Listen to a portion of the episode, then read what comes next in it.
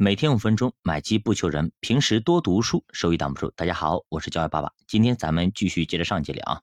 上节聊到一八四五年，奥夫斯通说啊，现在咱们英国暂时呢不会发生经济危机，但是呢已经有了苗头了，有些预警信号已经出现了。那么这哥们儿看的真准啊！两年以后，英国爆发了危机，这些牛逼的银行家，我们不得不服啊。那么到了一八四七年，又有一个年轻人。在研究危机的棘手问题，那他就是著名的卡尔马克思。那么他发现，在欧洲很多地方啊，大家对于经济表示群情激愤，于是出现了共产主义起义。这确实给了马克思很多启发，于是他就有了一个雄心勃勃的计划，不仅要说明资本主义制度的一个腐朽和共产主义制度的一个美好，更要为实现两种制度的转变提出明确的路线图。所以说呢，他就想，哎，我深挖一挖，看看资本主义经济制度下的这个经济危机到底是咋回事，的路线图如何。于是呢，就诞生了《资本论》啊，主要是指出啊，技术革新经常会创造经济繁荣，技术革新也会让资本家添置更多的机器，雇佣更少的工人。但是，只有劳动才能创造价值呀，而由于劳动力与资本的比率下降。利润率也会随之下降。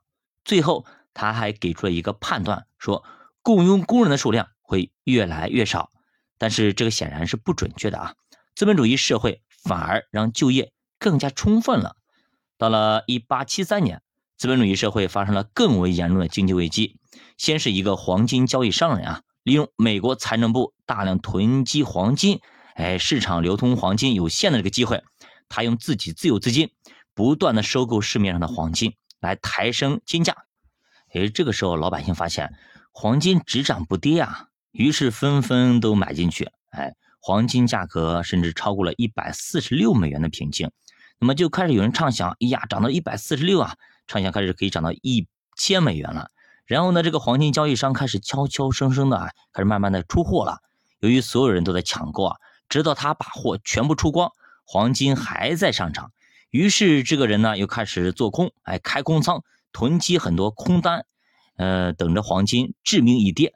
结果美国财政部在黄金价格达到百一百六十五美元的时候呢，突然宣布要卖出黄金。这一下子市场直接崩了。接下来的十四分钟里边啊，十四分钟啊，黄金价格从一百六十五美元直接干到了一百三十三美元。这个黄金交易商十四分钟里面赚了一百五十万美元。然而，所有的老百姓损失惨重，那么这哥们儿也成了华尔街最让人讨厌的家伙。可见，做空你即使赚钱了，口碑也不好。呃，但是呢，大崩溃的主战场还不在这里啊，而是在铁路上。当时呢，大家都在疯狂的投资铁路，但是呢，实际上啊，铁路已经过剩了。铁路股票价格虽然在上涨，但是运费其实在不断的下降，铁路债券违约现象也越来越多。随后，铁路债券被疯狂的抛售，每个人都希望赶紧脱手。而这个时候，美国财政部紧急召开会议啊，研究解决办法，最后一致同意增加货币供给，向市场注入一千三百万美元。但是危机远没有结束，这次大崩溃让美国失业率直接上升到百分之三十、百分之四十、百分之五十，最后是啊，你想相当可以啊。那么这两个事情再次印证了啊，穆勒的预言是正确的。信心很重要，因此投机也很重要。即使你不给他货币刺激，经济繁荣也会发生。相对应的，繁荣过后，那么繁荣过后萧条也会发生。所以说，这已经成了世界经济挥之不去的一个魔咒。在西方经济学有一个著名的话，叫做“萧条的唯一原因就是繁荣”。这句话是谁说的呢？就是大名鼎鼎的法国克莱门特·朱格拉。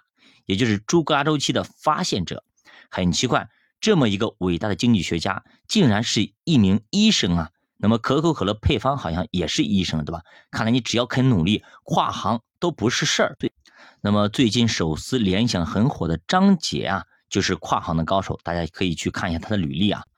那么到了一八六二年啊，朱格拉发表一本著作，叫做《论德英美三国经济危机及其发展周期》这本书。具有革命性意义啊！他与之前我们提到那些人相比啊，已经认识到了经济的经济危机并不是一些简单的相互独立的事件，而是一个错综复杂的一个事情。那么换句话说，别人都在找每一次危机的原因，而朱格拉已经能把危机和繁荣串起来看了。那么通过朱格拉的分析啊，经济每经历九到十年就会有一个周期，于是才有了那句话，叫萧条的唯一原因就是繁荣，所以发生萧条才是正常现象。反而如果没有发生萧条，那倒是哪里出了问题。而当时的主流观点就是认为啊，当萧条发生之前。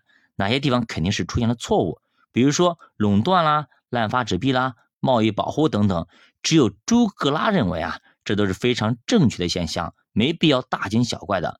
后来经济学大师熊彼得，那么他是这么评价朱格拉的，他说啊，朱格拉发现的才是新大陆，而别人发现的只是大陆附近的岛屿。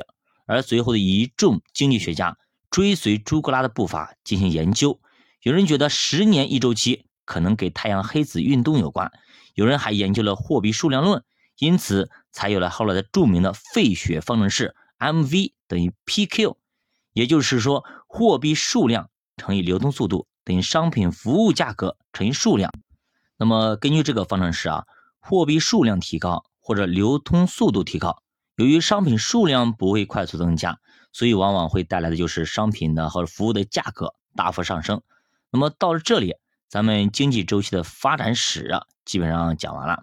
从约翰劳创造纸纸币，到了朱格拉发现了经济周期的规律，这是一个经济学发展演变的过程。世界经济也发生了本质的变化。那么经济周期的规律到底是什么呢？我们下节给大家继续接着讲。教爸读书陪你一起慢慢变富。如果你对投资感兴趣，可以下载喜马拉雅 APP，搜索教 A 爸爸的读书。加入主播新米团，跟主播一起探索财富的秘密。下期见。